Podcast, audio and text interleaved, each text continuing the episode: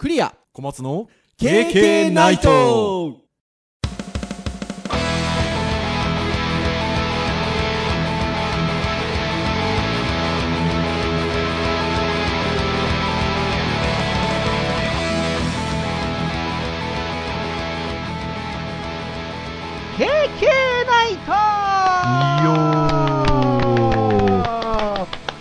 ということで、第225回の配信となります。お届けをいたしますのはクリアと、はい、小松です。どうぞよろしくお願いいたします。はい、よろしくお願いしまはい、ということで、えー前回は、えー年明け一発目の配信ということで、配信中にも言っておりましたが、どんだけの人が、ほぼリアルタイムみたいな感じで聞いてくださったのかみたいな ところがございますよね。す。そうですね。ってな感じなんですが、私ども、この、ポッドキャストの広報活動みたいな、みたことってあんまやってなくて、まあそうですね。Facebook ページが一応あるのと、えー公式サイトを公開しているのと、あとは、まあ、私が自分の Facebook の投稿、人投稿でシェアしているのとっていう感じなんですけど、多かったですよ、いいねが。あ、そうですか。あれじゃないですか。新年一発目ご祝儀じゃないですか。いつもの倍ぐらいいいねがついてましたよ。もうお休み効果なんですかね。れかもしれないですよね。うん。あとは、その、お休み効果で、あ、こういうのやってんのね、正月って、ポチってやったら、話したテーマが割とこう、あの、広いというか、2020年みたいなうん。キーワードでお話をしたので、なんていうか、専門的でもないですし、まあそうですね。聞きやすかったかもしれないですよね。っていうのはね、あったかなっていう感じでございますよ。ほうはい。で、まあそんな、今年それに続く2番目の配信なんですけれども、はい。一応ターンで言いますと、ウェブの回ということで、何話そうかみたいなところなんですけど、うん。まだまだ、日付で言うと、これ配信9日ですよね。そうですね。今日です。はい。1月、あー、今日あー、言っちゃった。日付回って今日。はい。1月9日木曜日、ちゃんと配信されてれば。ということで、まだまだ一桁台の日ということで。いうことであればですよ。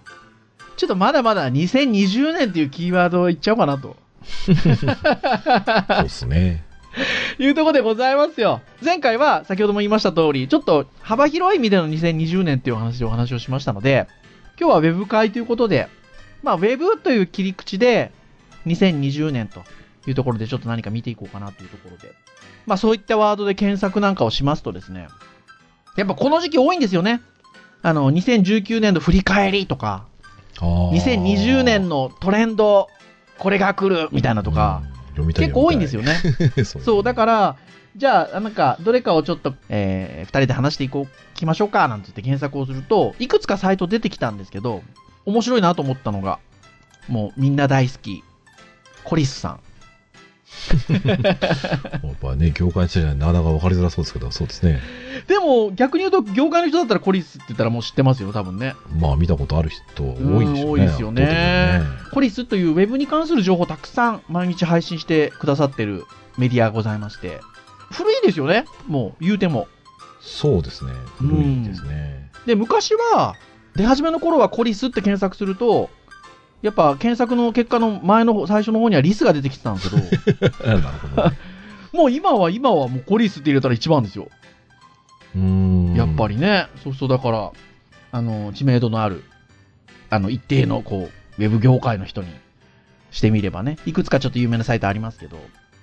その中の一つということで、コリスさんのサイトあるんですけど、はい。えー、コリスさんの記事で、この記事自体は2019年の12月19日配信ということで、2020年、最近注目されているウェブデザインのトレンドと技術の進化という記事がございまして、うんこの記事が、ちょっとだけですよ、本の。切り口が違うというか、通常のこういうなんか2020年ウェブデザイントレンド何選みたいなやつって、本当にあの、そのトレンドのことだけが書いてあるんですよ。はいはいはい。何かが流行る、何かが流行りそうとか、これが多いとかっていうのがあるんですけど、あの、基本はこのコリスさんのこの記事もそうなんですけど、そこに、どういう技術が絡まってきてるかとか、どんな理由があってそんな感じになってきてるのかみたいなことがちょっと一言入ってるんですよ。これが、ちょっと面白い。見せ方として。なので、合計でいくつかな ?1、2、3、4、5、6、7、8個ぐらいトレンドになるだろうとはいはいはいはい。ものが挙げられているので、ちょっとさらっとこちらを見つつ、小松先生とああだこうだ言っていこうかなという、はい。そんなゆるい会に したいと思います。えーこちらのコリスさんの記事に関しては、えー、KK の公式サイトでも URL、リンクをあの掲載はしますが、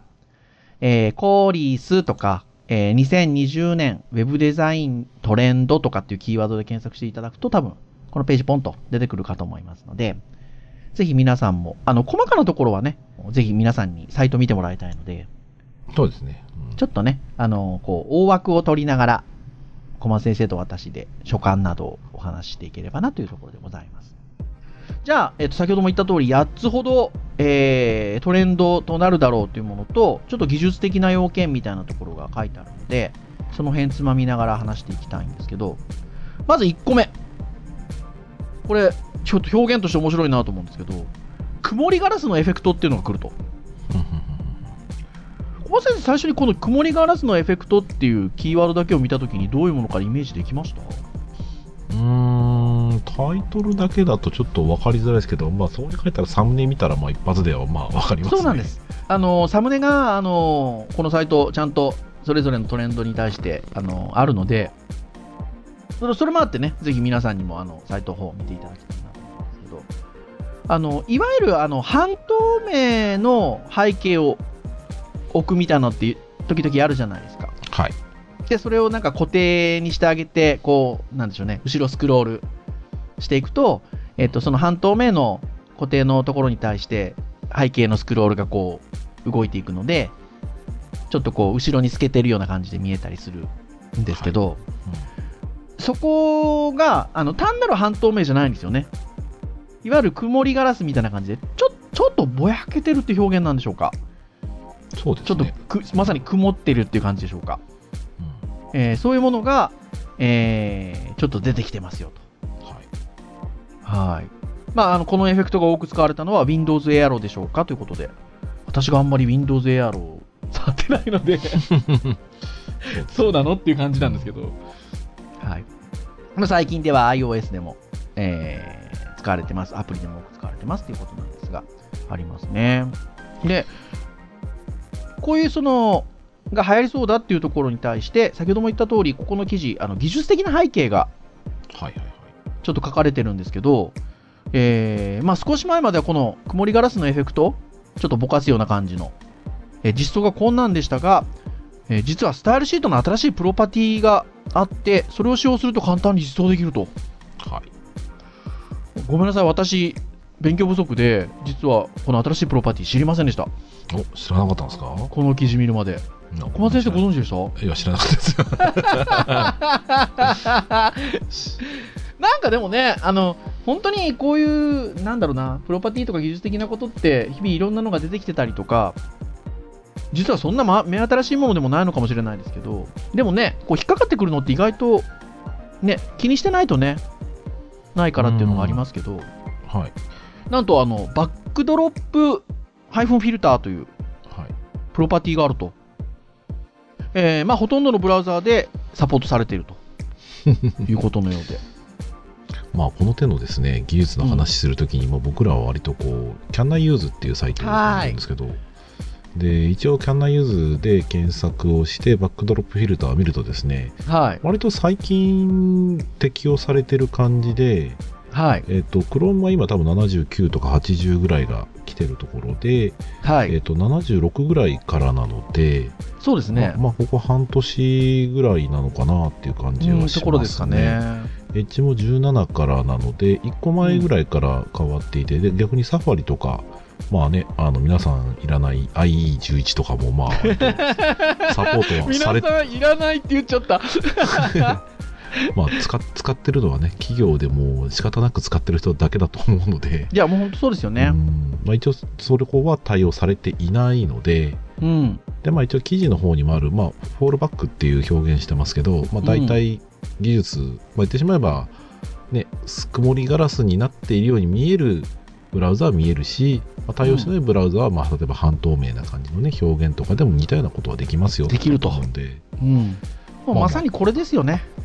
まあでも実際ちょっと改めて見ると、その前からやってたような表現で言うとですね、あのはい。白バックにそのオパシティじゃないですけど、バックグラウンドカラーの、えーとうん。透明度をね、変更することで、はい。それっぽいことはできるんですけど、はい。まあ、曇りガラスっていう雰囲気って言ってるように、背景とこう重なった瞬間に、うん。スクロールと合わせて、えーうん。写真とかですね、そういったものが、ただただ、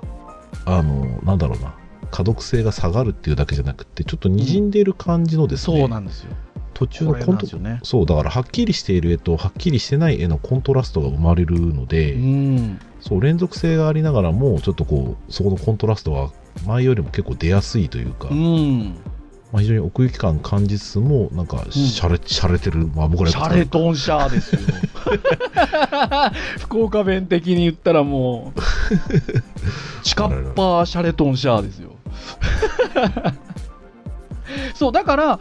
一つトレンドを一つにとっても、通常のウェブデザイントレンド2020年こう来ますよみたいなのっていうのは、曇りガラスっぽいエフェクトが対応される。ようになりますよぐらいで終わる。んですけど、こうん。うなんかね、技術的な背景がちょっと書いてあるのがね、やっぱこの記事ちょっと面白いんですよね。そうですね。そう。なので、じゃあ果たして全部そうかっていうとあれなんですけど、この後もじゃあちょっと見ていきたいと思うんですが、じゃあ2番目はということで、これもね、私最近ちょっと気になってて、あの、ちょいちょい、あの、適用してるウェブサイトがあって、いいなと思ってたんですけど、ダークモード対応。えーこれが今年は来るだろうと。あの、私もこれは来ると思ってます。はい。画面ってね、どうしてもあの、色を光で発するので、白って結構目にきついんですよね。うん光の量が結構結構多いので。私どもが使ってる例えばテキストエディターなんかは、昔は文字を打つっていうことで背景が白に、まあ、文字黒みたいなところで、がデフォルトである、初期設定であることが多かったんですけど、はい。まあ、長時間そういった画面見ながらカチカチって文字打っていくのに、やっぱりどうしても白い面積が広いと目にきついので、はい。最近はね、テキストエディターなんかも初期設定がダークモードって言って、それこそ背景の方がちょっと濃いめでうん。黒に近くて、文字の方がちょっと明るめでっていう感じでなってるものが、ここ数年で増えてましたもんね。そうですね。今思えば、もう、昔僕らが HTML サルシートを組むときは、うん。白背景以外ほぼありえなかったですからね。そう。で、まあ、そんなトレンドがっていうところなのか、最近はそれが OS とかにも実装されるようになりまして、例えば Mac, Mac のね、あのマシンの方だったりとか、ここ1、2年ぐらいだと、あの、iOS 端末もダークモードが採用されるようになったので、というところが、まあ、流れとしてあって。で、さらに今、それがウェブサイトに来てるのは、OS だったりの、えーモードを察知して、ウェブサイトの方も、ダークモードの場合には、どちらかというと背景が落ち着き目の色になって、通常のライトモードの場合には、えー明るめの背景になるという、切り替えをするウェブサイト、ちょこちょこ最近見かけるんですよ。で、これが来るだろうということで、僕もこれは来るんじゃなかろうかと思ってます。うん。これなかなかね、僕はこれはこれでうんありなんですけど、うあのん。割とね、アプリっぽい話においては結構有効かなって気はするんですけど、うん。僕ね、今運用しているような、あの担当しているサイトなんか子供向けのサイトだったりすると、ああ、はいはいはいはいはい。ダークモードやっぱね、怖い対象になっちゃうんですよ。なるほど。うん、とかね、あとは、その、ブランドのカラーとかあるじゃないですか。うん。それでやっぱり合わせやすい色と合わせにくい色を考えると、一概になかなかね、ダークモードにするって結構勇気いるなっていう。あわかります。それはでもわかります。だから、使いどこですよね。うん。多分、だからさっきのその、文字をたくさん打つ、打たないみたいな話と近しい感じで言うと、どちらかというと、こう、情報サイトみたいなところで、ああ、文字の量が。がある程度大きくて、多くて、記事っぽい感じのウェブサイトうん。だと、ひょっとしたら、ダークモード、ライトモード切り替えがある方が、あの、いいかもしれないですよね。うん、それはだから、きちんとそのダークモードとね、あの通常モードと、まあ、分けても全然違和感ない対象のサイトだったりとか表現のものであれば、まあ、あっていいですよね。だって、基本優しいですもんね。と思います。で、えっと、これについてもやっぱまたさらに技術的な背景がこの記事では語られておりまして、えっと、一部のサイトでは数年前からこのダークモード対応してたんだけど、これ手動で対応してたと。うん、要はそういうふうに見えるように組んでたと。ところが、まあ、2019年になって OS のダークモードが採用されてきたことによって、これまた CSS ですよ。プリファーカラースキームをメディアクエリで使うと。CSS のメディアクエリを使うことによって連動させて切り替えると。で、これも先ほど小松先生がおっしゃってくださった Can I use で見ていくと比較的対応してます。ああ、なるほどね。こういう書き方すんのか。メディアクエリって僕なんとなくね、その、レスポンシブデザインでね、使うじゃないですか。はい。で、サンプルのね、コードとか見ると、いわゆるその、アットメディアの中に条件を書いて、入れるんですよね。横幅っていうところなんですけど、そこが、はい、えーと、プリファラスカラースキーム。が、うん、ダークっていう時にはこうするよと。だから、するよと。今までのメディアクエリの一般的によく使われている使い方は、画像の解像度に合わせて CSS を変えるものだったんですけど、うん、カラースキームがダークだった場合にこういうスタイルを設定するよっていう風な話なのでそう。多分なんか自動的にそうなるっていう感じですよねそうそうなんです。だから簡単なんですよ。そうだから本当数年前はあのそういう風になるように組んでたのがそういう風になってきてると。で、えっと、古いサファリなんかも、えっと、ポリフィルで対応できるってことなので、まあ、これは、先ほどね、小松先生おっしゃった通り、じゃあ、すべてのサイトをそれする必要があるかというと、もちろんね、あのものによるんですけど、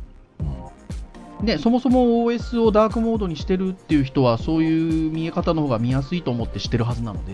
あのそれに近しい見せ方をしているウェブサイトに関しては、これ対応しておくと、あの非常にユーザー体験的には高いかなという気はちょっとしますけどね。そうですね。まあ今はね、うん、アプリの方なんかでも iOS なんかはね、対応するような感じのことが必要だったりは 結構あるので、でもまあウェブでもこれ、でもなんか実験的なサイトでできるんだったらね、ちょっと皆さんもやってみてもらうと、結構楽しげな技術ですね。いや、本当そうですね。というふうに思います。はい。ってなところで、ダークモード。で、次なんですけど、どこにでもグラデーションって書いてありまして これすごいですよ。あの技術的背景っていうのはあのあるんですけど、グラデーションをより魅力的にする特定のウェブテクノロジーはありません。背景、フォントなど要素のグラデーションは以前から適切にサポートされていましたということで。ということですよね。文字に対するグラデーションって今普通にできるんでしたっけ？ねえ。これ、でもこの記事、さらに今私が言った技術的な背景の後に、えっと、バックグラウンドクリップやテキストフィルカラーはグラデーションでテキストを作成することが考慮されていると。また、ミックスブレンドモードは複数のグラデーションをブレンドすることで平面グラデーションを可能にしますということですね。このあたりか。で、これらのテクノロジーは長年にわたって良好なサポートを受けており、本番環境で使用するのに適していると。このあたりは、使いようが大事なちょっと感じはしますね。あの、先ほどの2つに比べると、ちょっとテクニックがいりそうな感じしません？表層的な、えっと、グラデーションみたいなところって、あの私、ウェブデザイントレンドの授業、時々やってるんですけど、あの数年前からやっぱトレンドなんですよ。グラデーション使ったデザイン、非常に最近あの効果的なのが多くて、見せ方として綺麗なサイト、すごく増えてるんですけど、うん、あの私たちあのその最初にグラフィックツールなんかでグラデーションを教えるときって絶対対応するなって教えるじゃないですか。そうですね。もうだってガビガビになっちゃうでしょ？うんグラデーションはね色の選択をちゃんとね 難しいじゃないですか。はいうん。理屈を知らないでやると結構壊れやすいですね。うん。なのでっていうところはよくお話をするけれどもグラデーションうまく使ったサイト多いんで最近。あのそういったのはトレンドとして紹介してるんですけど。まあ、これに関してもね、なんか技術的な特定のものはありませんがっていう切り口で入りながらも 実はちょっとね、そういったプロパティ周りのところをちょっと紹介しているので、ただ先ほどダークモードだったりとか、えー、曇りガラスのエフェクトみたいなところで、えー、プロパティ一発でっていう感じではちょっとないですよね。うん、そうですね、うん、組み合わせがなんか必要そうな感じですね。必要ですよね。うん、うん、必要かなっていうところではありますが、まあ、あの、ここのトレンドのワードで上がっているグラ、どこにでもグラデーションということで、本当にいろんなところにグラデーションが使われていると。まあ、あの、以前であれば、例えば背景にグラデーションを効果的に使ったりとか、はい、何かワンポイントでちょっとグラデーションの、えー、アクセントをつけたりとかっていうぐらいの感じだったんですけど、まあ、今、小松先生が取り上げてくださったように、もうテキストにグラデーションかけたりとか、本当に細かなところにグラデーションかかってるんですよね。例えば、検索窓の虫眼鏡ボタンの背景だけグラデーションつけたりとか、このキャプチャーに入ってるやつだとですね、あったりとかしますし、あとは、そもそものブランドロゴにもグラデーション使ったものが増えてきてますよね。っていうところで、えー、インスタグラムだったりとか、ファイアフォックスだったりとか、エッジだったりとか、そのあたりの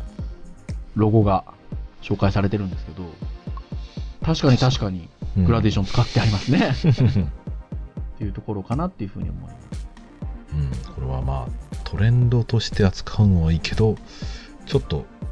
グラデーションの効果的なやっぱりちょっとね、配色は知らないときついですね。グラデーションは本当そうなんですよね。ちょっとやっぱデザイン的なレベルとして高いですよね。あのまず、その見見た目的なところで言うと。そうですね、多分簡単に、ね、簡単にその、いわゆる表現としてのコントラストは非常につけやすかったりするので、はい、みんなその使って変化があり目立つっていうことに手を出しがちなんですけど、うん、ただ多様な色を持っているだけにですね他のその周りとの親和性とかそれそのものがね放つ綺麗さっていうのが組み合わせ次第で全然台無しになっちゃう。いや本当そうそうそうそう。だと思いますさらにそこに対しての技術的にじゃあスタイルシートでどう見せるかみたいなこともここの記事ではね、ちょっと紹介されてるので、ちょっとね、あの、2つのことを考えないといけないっていうか そもそものグラデーションのバランスをどう取るのかっていう、見せ方どう取るのかっていうこと、プラス、技術的な要件っていうのがかかってくるので、ちょっとね、先に紹介した2つに比べると少し難易度は高いかなっていうところでありますが、ただそこがバチッとはまるとね、これかっこいいですよ。これね、サイトで紹介されてる、多分アップルウォッチのね、ボーダー、ボーダーにグラデーション入れるって、ね、なかなかこう、なんだろう、結構チャレンジングというか、はい、普通に見たら綺麗なんだけど、はい、これ自分でやろうとしたら結構こんな綺麗見えないそうなんですよ。難しいですよねねもうだってレインボーレインボーカラーなんてね、うん、あのもうデザインぶっ壊す最たるもんですからね。本当そうですよ。だけど最たるもんですよ。これねでも白バックにこの綺麗。この太さがまた絶妙ですよね。とやっぱサイド落としてるのはねやっぱねすげえ綺麗だなと思いますね、うん、綺麗。ですね。ぜひ皆さんあのこのサイト見てください。この記事のサイト見てください。綺麗です綺麗です。はあ本当そうですね。そして次なんですが次は洗練された 3D グラフィックスということで、はい、これね編集会議の時にちょっと私が半ばちょっとぐちぐちぐち言ってたんですけど。そのウェブで 3D グラフィックスみたいな話ってそれこそもう20年近く前から割と言われてたことで。なんですけどそろそろ来るんですかね？みたいな話をしてたんですけどね。でも小松先生どうすかね？みたいな ところでしたが。はい。はい。ただ、どうなんでしょうね、これも編集会議中に小松先生と2人で話してて、あるかもねって話をしてたのは、ね、5G 来ますし、あとは AR、VR みたいなところがあるので、この今まで想像していた何かこうね、がっつり 3D みたいなところよりも、少し手軽な感じの 3D みたいなコンテンツは増えてくるのかなっていうの気がしますよね。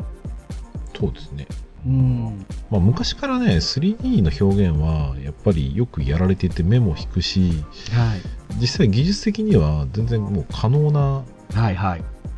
いわゆるでもねあれですよね。ねいわゆるそのブラウザーでレンダリングするみたいな話ですよね。もうありますよね。まあ、ブラウザゲームでそもそもね 3D バリバリ扱ってるわけですから、はい、でできるかできないかでできますよ。ね、はいはい、うん。ただやっぱり一般的なウェブサイトでそれを使う、まあ、僕よく言うのはその費用対効果が見込めないから難しいっていうことですよね。そうなんですよね。ね、さっき、これも編集会議で小松先生が言ってた言葉そのまま借りると、写真や映像と比べたときに費用対効果でいうと、写真や映像の方が楽だしね、それを 3D がすげえポンと一足飛びに超えるかっていうとなかなかないですよね。今今は。表現はね、多分あの当然 3D の上なんだけど、はい、それよりも下であるんだけど、ただその労力が全然差が大きいので、はいうん、そこまでしてこの 3D の表現を頑張っているんだったら、それよりも短くて、予算が少なくて、まあ近い効果が得られる、ね、映像とか画像とかで良くないっていう風なところに落ち着くんですよね。そうですね。まあ、あの、このサイト自体は、まあ、いくつかのサイトの紹介があって、例えば、車メーカーさんなのかな、これ。3D アニメーションで表現がなされてたりとか、してたりするものが紹介されてたりとか、まあ、あとはね、インタラクティブな 3D ゲームということで、ブラウザー上で多分これ 3D レンダリングしてるゲームだと思うんですけど、まあ、そういうのも紹介はされているんですが、技術的な背景というところで言うと、えー、とこれはテクノロジーのトレンドというより継続的進化ですということで、まあ、常に進化をし続けているみたいなところの表現で言うと、はい。うん、でもなんか、まあ、この記事で語られてるところではないんですけど、まあ、先ほども言った通りどっちかというと少しライトな感じの 3D みたいなところがポンってきそうな気はするかなってのしますよね。まあそうですね、うん、あの僕よく言うんですけど、うん、えっと、3D の表現をしたディスプレイを見せて、うん、これは 3D ですか 2D ですかって言ったら、うん、あのどう見てもこれは 2D ですよねっていう。なるほど。そう。結局それは表面上に 3D の表現っぽく奥行きのあるものをレンダリングで作り出してるだけだよねっていう、うん、わざとこれ 3DCG やってる方に言われたらちょっと怒られるかもしれないんだけど、うん、あのなんですよ。だからあくまでブラウザで見ているものは 2D なんですよ。深い。なんでな なんでそれを見せる、ね、技術的な手段としてもう多分テクノロジーとして例えば 3D データをインポートしてそれを JavaScript で動かすなんていうのは、ね、ライブラリであったりとか、うん、あとはねその Unity とか、まあ、そういったもので書き出しが今可能な時代ではあるのではい、ではい、マシンパフォーマンスありますよ、うん、じゃあそれが誰が作れるのっていうところと、うん、一般的なサイトでそれがあの流行るかって言ったらよっぽど手軽じゃなきゃダメだと思うんですよね。でそれはおそらくデザイナーさんが手を出して、えー、と表現が可能です、うん、プラスデザイナーさんとそのデベロッパーさんが、標準技術としてそれが割と簡単に使えるよねっていう風なところまで落ちればいいんですけど、うんまあ、僕にするとね残念になくされた残念なテクノロジーとしてもフラッシュがあるわけですよ。はいはいはいはいはい、でフラッシュはすごく良かったのはあの結局作り手が成熟し続けたんですよある意味、うん、だからある意味デベロッパーさんでも営業さんでもあの営業さんもあれかなディレクターさんとかプログラマーさんデザイナーさんがそれぞれ使ったことがあるっていう珍しいツールだったんですね。はい、だからそれ、やり得たっていうね。そうだから役割をきっちり決めてこれを作ってくださいあれを作ってくださいってことが切り分けられたんですよ、うん、ただ残念ながら今お互いの技術をお互いが近づけるような状況になってないので、うん、テクノロジー的には OK です、うん、デザイン的なところでもやればやろうと思えば例えば Photoshop とかね新しい機能とかで 2D から 3D 生み出すようなことができますよじゃあ生み出したものをどうやって入れんの？誰が入れんの？その間に誰がこう、ね、ディレクションすんの？っていうところでやったことある人はやれるかもしれないけどほとんどやっぱねそこがもう壁になっちゃうと思うんですよね、はい。うん、そうするとじゃあそれ頑張ってやるの？って言ったらよっぽどなんかそれで効果を得られるもんじゃないと。難しくてですね。一般的なウェブサイトではうん、まあ、あの、すごいんだけど、そこは、アプローチしづらいうん、というところかな。アプローチして頑張ってやったところで、ゲームとか以外ではなかなかこう、効果を得にくいというか、それって YouTube で動画見せた方が派手でよくないみたいな感じに、ね、なりかねないんですよね。そうですね。あの、あれですよ。私たち別でもね、否定的なわけじゃないですよね。好物ですよ、むしろ。そうそうそうそうそうそう。だから、あくまでもちょっとこう、なんでしょうね。あのいろんな観点でのお話をしてます。けど進んでってほしいという気持ちは持ってますから。なんていうところではありますけれども。まあちょっとね、あの 3D、5G とあとその作成する側の技術がもしかすると進化して昔と比べるとその敷居が下がるのであれば、うん、量にねたくさん出てくる可能性はもちろんいや本当そうそうそうありますよ。うん、そして次が水平スクロールということでこの水平スクロールはどちらかというとまあモバイル？スマホにおける意味合いが強いかな。えー、水平スクロールとは、えー、水平横方向にスクロールすることということで。次のコンテンツに移動するためにスマホでは特に横方向のスペースが限られているためにコンテンツを増やすのには横方向にスクロールする必要があると、うん、でこの水平スクロールを組み込んだデザインが増加していると。まあ合理的だと思いますし多分ねあの動画系のね配信サービスはやっぱりこれが多いと思うんですよ。うん、やっぱり動画の種類たくさん見せたい。で、やっぱりカテゴリー別に見せたい。うん、で、スマホのワンカラムで何かやろうとしたら、やっぱり何かしら1アクションで1回数を下がらないといけないですよね。はい、そうすると違った場合に戻るステップが増えるとすごくストレスがたまるので、うん、まあ、そういう意味だとこういうその何ですかね画面上では、えっと、各カテゴリーの横スクロールの先頭のあの画像だけあって、はい、縦でカテゴリー移動してカテゴリーあ例えばアニメ見たいなと思ったらアニメのカテゴリーのところで横にフリックをして横に隠れているものを出すような、はい、でそれがいわゆるその奥があるよっていうのが分かりやすい表現っていうのが、もう今、うん。ね、そういうオンデマンドのビデオサービスとかのサイトを見るともうすごくそれが顕著にやられてる感じがするので、うん、まあ、流行るというか、まあ、もうなんか必然なのかなという。そうですよね、まあ、であの技術的な背景についても、えっと、テクノロジーの進歩は特に必要なく、えーまあ、小さなスクリーンでもたくさんのコンテンツを見せる必要性から生じた変化ということで、うん、まさに今小松先生おっしゃったというところですよね。まあ、Web における UX の変化と考えることができ、特にこのようなジェスチャーはネイティブアプリではすでに一般的ですと。まあ、そのあたりが、えっと、Web サイトの見せ方自体にも今年はトレンドとして入ってくるだろうっていう多分紹介だと思うんですけどね。はい、一方で、少しこれはあれかな、えっと、逆に PC 向けに広く見せる場合でしょうかね。えー、従来の常識を破るレイアウトということで、変形、回転、オーバーラップ、重なり、などを使用したグリッドのようなレイアウトが非常に最近増えている。ということで、まあ、ここに紹介されているページも割とこう PC ぐらいの広い画面幅を使ったものが紹介されてるんですけど、やっぱね、あのそういうちょっとこう変形回転とか動きがあるようなものは、どちらかというとこうスマホでみたいなところよりは、大きな画面でちょっと効果的に見せるみたいなところの方が、うん。ユーザーさんの体験としては面白い体験ができますよね。うん、そうですね。この辺りはあの技術的な背景というところも CSS グリッドとフレックスボックスが、まあ、あの今あるのであの、まあ、昔に比べると非常に簡単にというかグリッドレイアウトとフレックスボックス自体もね 細かくやろうとすると簡単ではないんですけどそうですねそのただそれ以前のねフロート使ってたりとかいろんなことをやってた時代に比べればね、技術自体が持つポテンシャルが高いので、あのそういう意味での簡単に実装できるっていう意味合いでの簡単ですけど。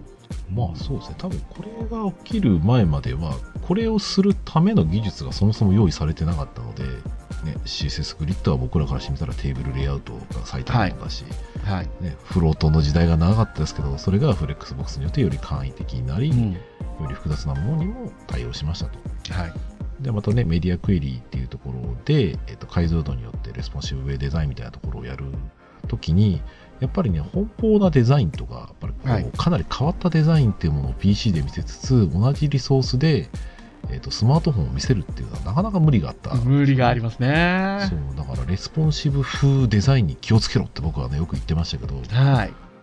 結局それって2つリソースいいんじゃないのっていう話にやっぱりなりがちだったんですけど、はい最近だとそういった CSS グリッドとかね、フレックスボックスっていうのが標準的にデザインで使うためのものとして用意されて、うん、まあ、それの使い方だったり考え方っていうのもだんだん成熟してきて、PC ではダイナミックに、スマートフォンではそのダイナミックさを省いても同じ、ね、ワンソースで、えーと、それぞれのね複数のデバイス複数の解像度で見せるってことが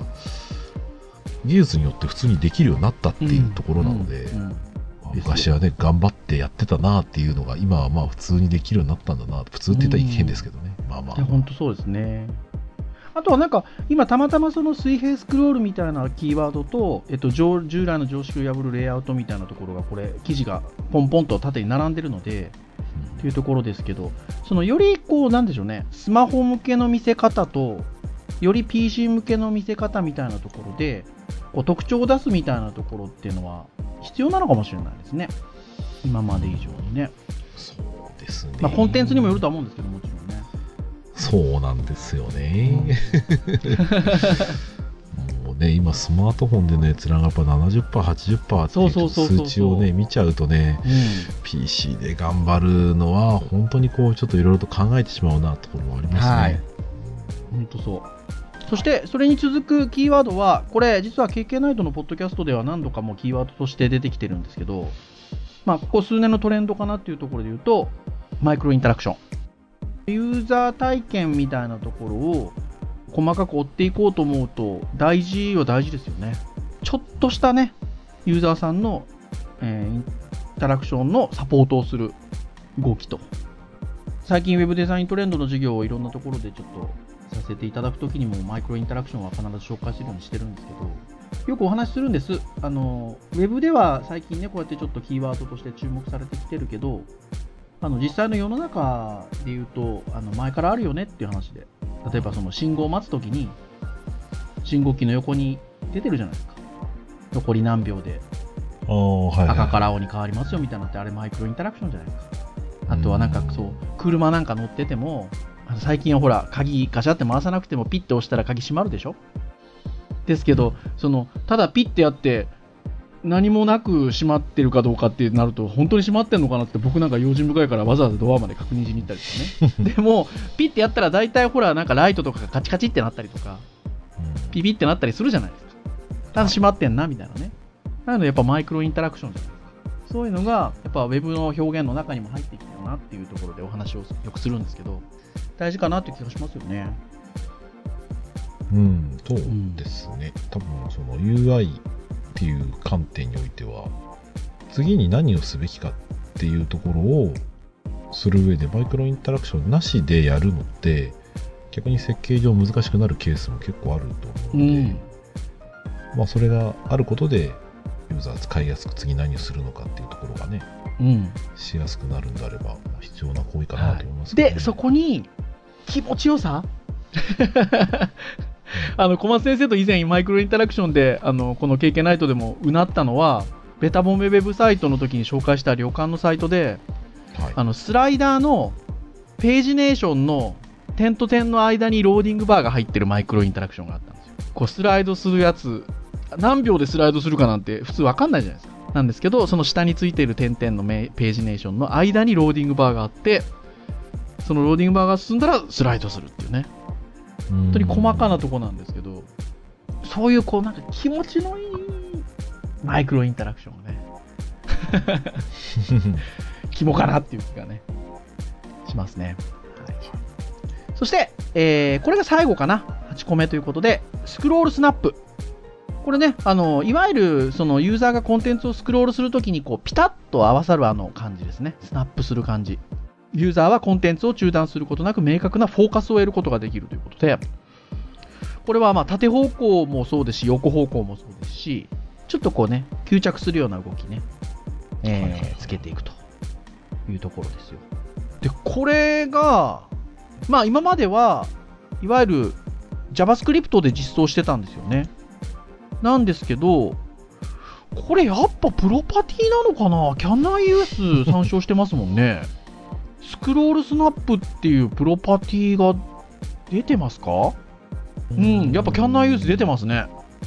まあ、一応この記事の文章をそのまま借りると、まあ、CSS のスクロールスナップというプロパティがあって、それを使用するだけで数行のコードでスクロールスナップを実装することができると。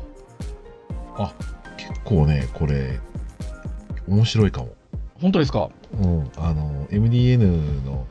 サイトでちょっとサンプルのコードとそれのビュー見ましたけど、はい。このプロパティ入れるだけでこの横スクロールが発生しているページにおいてはい。スナップが効くってこういうことかっていう、おお、そうですか。はいいいですね、いいですね、いいですよ。なんかその、えっと、仕様は当初からちょっと変更されてるってことみたいですけど、はい、ただ、えっと、IE、Edge でも部分的にサポートされていますということで、いうことなので、これは、ちょっとじゃあいいですね、注目ですね。変な話、例えばそのスナップが効かなくても、スクロールするだけですもんね。効かない場合は多分ね、そうだから、おそらく。従来の通常のスクロールバーに対してなんか制御かかってるようなイメージうん。だから、えっとスクロールバーのこのスクロールのこうなんだろうポッチというかみんなが手掴んで動かしたりとかするあれがうん。中途半端なところにあんまり止まりにくいような感じの設計になってます、ああ、いいじゃないですか。そうだからスクロールバー自分でいじってるとあるところで離すと中途半端なのでヒュッとスクロールバーが移動するんですようん。でこれって逆に言うとスマートフォンとかで言うと単純にコンテンツをこうフリックをしたらスクロールが自動的に発生する止まるんだけどそこで止まるってことですよね。そう中途半端なところじゃなくてちゃんとそのそれぞれのコンテンツのフィットする場所に対して近いところに多分移動するような感じになるんですよ。おもろい。そうだから割とねなんか JavaScript でなんか位置指定するのかなと思ったらそういう感じじゃなくてまあブラウザ側でそれをなんかやるような感じなんでしょうねきっとね、うん、今まではね、それこそ僕もそのウェブの授業でそういうスナップするやつってやってましたけど、まあね、JavaScript のライブラリ使ったりしてましたからね。うーうんん。この辺はじゃあちょっと面白そうですね。そうですねああそうだいぶサポートされてますねうん。ってなところでございますよ。ということで、以上がコリスさんの記事で紹介されてた8つなんですけど、まあこう見ていくと、その技術的なところと世の中の風潮的なところは相まってみたいなところで言うと、えー比較的ちょっと面白そうだなっていうのが最初の曇りガラス的なとこだったり、はい。ダークモードだったり、今最後紹介したようなスナップうん。あたりは、ちょっとね、それ用のプロパティが出てきていて、しかもその世の中的にもそういうものがちょっと求められているっていうところがあるので、ちょっと来そうな感じはしますね。そうですねここはもう知識で表現が増える部分だと思いますので、はね現場でバリバリやってらっしゃる方はぜひ本当本当遊んでいただけると いいと思いますね、はい。いや、本当いいと思います。まあ、あの、今挙げたもの以外も、今日、まあ、8つ紹介したものは、あの、ちょっと面白そうなので、まあ、ぜひぜひ皆さん、あの、ぜひね、この記事、あの、何度も申し上げておりますが、あの、見てみていただけると、いいなと思います。はいはい。それでは、以上といたしましょうかね。はいはい。KK ナイトは毎週木曜日、そう、今、今日、はい、配信をし出しております。はい。えー、公式サイト、アクセスをしていただきますと、もう、あの、サイト上にプレイヤーがございますので、直接聞いていただけるんですが、えー、Apple のポッドキャストなどの購読登録サービスで登録をしていただけますと、えー、端末に自動的に配信されるとダウンロードされますので、えー、お好きなタイミングで聞いていただけるというところでございますので、まあ、ぜひね、あのー、225回の配信でございますから、いろんな話題でお話をしておりますけれども、興味のあるものからお気軽にながら聞きでもいいので聞いていただければなと思います。では、以上といたしましょう。お届けをいたしましたのはクリアと、はい、小松でしたそれでは次回226回の配信でお会いいたしましょう。皆さん、さようなら。さよなら